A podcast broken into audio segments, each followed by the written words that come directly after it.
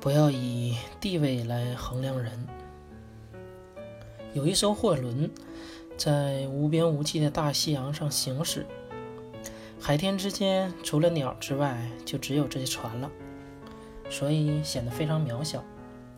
这时，一个在船尾搞勤杂的黑人小孩不慎掉进了波涛滚滚的大西洋，孩子大喊救命，无奈风太大，浪也急。船上的人谁也没有听见，他眼睁睁地看着货轮拖着浪花越来越远。求生的本能使孩子在冰冷的水里拼命地游，他用全身的力气挥动着瘦小的双臂，努力使头伸出水面，睁大眼睛盯着轮船远去的方向。船越行越远，船身也越来越小，到后来连个影子都看不见了。只剩下一望无际的汪洋，孩子力气也快用完了，实在游不动了。他觉得自己要沉下去了，放弃吧，他对自己说。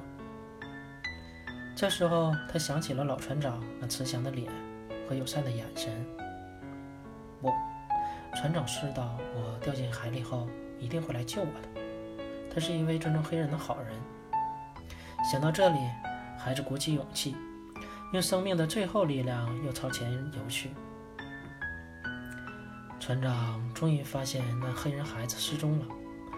当他断定孩子是掉进海里后，想了一想，下令返航回去找。这时有人规劝：“这么长时间了，就是没有被淹死，也要鲨鱼吃了。”船长犹豫了一下，还是决定回去找。有人又说。为一个黑人孩子值得吗？他的命又不值什么。船长大喝一声：“住嘴！”终于，在那孩子要沉下去的最后一刻，船长赶到了，救起了孩子。当孩子苏醒过来后，跪在地上感谢船长的救命之恩时，船长扶起孩子问：“孩子，你怎么能坚持这么长的时间？”孩子回答。我知道你会来救我的，一定会的。怎么知道我一定会来救你的？因为我知道你一定是那样的人。